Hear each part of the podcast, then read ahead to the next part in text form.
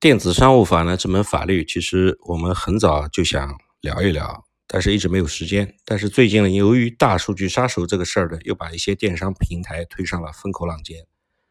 这个法律呢，也是和我们消费者，甚至是每一个投资人都密切相关的。所以呢，借着这个机会，我们也来聊聊新版的电子商务法的十大要点。在二零一八年八月三十一号，全人常通过了电子商务法。这个法呢，已经在二零一九年一月一号正式开始实施生效。那么，这个法律法规的这个这部新法的文本，大家可以自去自己去搜索。我们理了十个它的大的要点来给大家分享一下。第一，它首先是明确了电子商务经营者的范围。电子商务是指通过互联网等信息网络销售商品或者提供服务的经营活动。根据新法，电子商务的范围不仅仅包括了天猫、淘宝、京东、唯品会、网易严网易严选等等综合的大型的电子零售的平台，以及在平台内的店铺，比如说提供生活服务的 O2O 平台去哪儿了、饿了么、摩拜单车，那些电商物流平台，顺丰快递啊、中通快递啊等等，甚至包括微商、微店，都被纳入了新电子商务法的管理范畴。像零售、出行、外卖、物流等多个领域都会受到电子商务法的影响，这是它的范围。其次呢，它是确立了严格的市场登记制度。根据电商法，除法律法规规定之外，电子商务经营者均应当办理市场主体的登记，并依法履行纳税义务，并且在首页显著位置持续公示营业执照等信息。如果平台内的经营者违反该规定，可能面临罚款。或者行政处罚。如果平台对他平台内的经营者的违法行为未采取任何措施的，也会面临一同受罚。市场登记呢，主要是为了治理商家主体混乱的现象，而故意抬高电子商务的准入门槛。但与此之前传统的市场不同的是，提高对平台内商家的准入要求，同时也加重了平台方的监管义务。实践中间，有些平台的主营业务其实不是电商，比如像微信。它是一种社交工具，但也会有微商利用微信平台进行电商的经营行为，在实际执法过程中间，也会将此类平台纳入到电商的管理、电商平台的管理范围之内。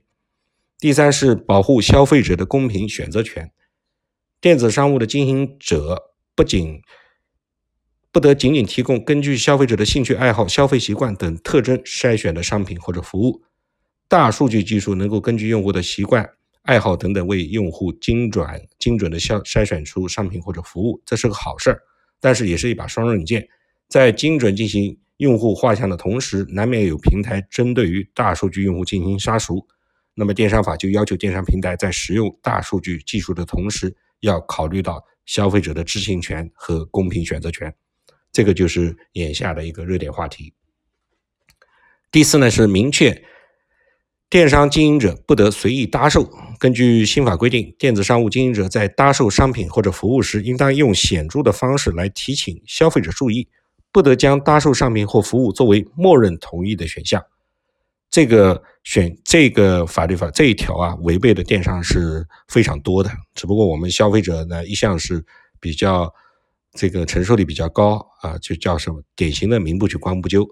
在此间，消费者在购买商品或者服务时，经常发生搭售保险或者其他商品的情况，而且经常在付款之后才发现搭售该商品。在这个法律生效的二零一九年一月一号以后，电商经营者不得默认同意搭售选项，而且必须以显著的方式提醒。第五，明确应收、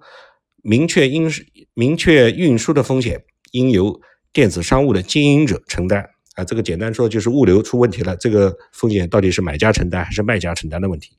根据电商法，电子商务经营者应当承担商品运输中的风险。在此之前，在这个新法颁布之前的惯例，如果说运输破损或者丢失，一般是要双方协议来协商，由卖方或者买方向物流方进行索赔。但是，经常由于没有事先约定或者约定不明，导致商品在运输过程中间出现丢失、破损之后。消费者和商家发生纠纷，这条规定无疑是在保护消费者权益的同时，也客观上确实是加重了电子商务经营者的责任。第六是要求电商平台对平台内的商家的信息建立档案，电子商务平台经营者应当要求其平台内的经营者就是个体经营者或者是小的开店的店铺方，提交身份、地址、联系方式、行政许可等真实信息，并建立档案，定期核验更新，并定期向市场监管部门报送。这个义务主要是赋予电商平台经营者的管理职责。如果平台方违反该规定，最高可由部门主管由由主管部门处以十到五十万元的罚款，并且责令停业整顿。这个法律后果还是比较严重的，电子商务经营者还需要审慎履行这个义务。这一条也是对于消费者的极大的保护。常常在以前常常出现这样的情况，就是这个店铺经营方是一些小的电商或者个体户失联了，人找不到了，手机打不通，那么电商平台方也不知道他的信息，所以消费者就面临着索赔无门，甚至打官司都不知道告谁的情况。那这一条呢，就对于平台进行了责任的约定。第七是。确立修改平台服务协议的规则。电子商务平台修改服务协议或者交易规则，应当在它页面的首要的显著的位置公开征求意见，并且实施，并且在这个修改实施前七日进行公示。同时要求平台经营者不得利用服务协议等对平台的经营者进行不合理的限制。该规定是对平台服务协议这一格式合同生效方式的一种调整，给予平台内的商家的知情权。但因该规定仅仅是要求平台方在生效前将协议公示告知给相对方，如果商家不接受修改的内容，只能退出平台。这个商家是指小的商家，也就是在天猫、京东、淘宝开店的这些小商户。如果他们不接受修改内容，那只能退出。这个呢，还是保护的力度不够。那么从这个角度看，那些滴滴的网约车司机，那些在天猫、淘宝开店的小店主，那还是处于一个不公平的位置。这个显著的不公平啊！第八，在明确第八是明确了在不同情况下电商平台的责任。如果电子商务平台的经营者知道或者应当知道平台内的这些小的经营者销售的商品不符合人身财产安全，他也没有采取必要的措施，那么平台应当承担连带责任。如果是关系到消费者生命健康的商品或者服务，平台未尽到审核义务的，平台需要进行承担相应的责任。这个是由血的。教训来引发的一个法律的修改，像我们这个所所所熟知的那些滴滴平台，在网约车司机这个呃承担刑事案件的一些承担刑事责任的一些刑事案件中间，那么这个责任是约定不明的。但是在此之后，责任约定非常明确，至少对民事行为的责任。那么你如果发现这个人明显不能作为这个。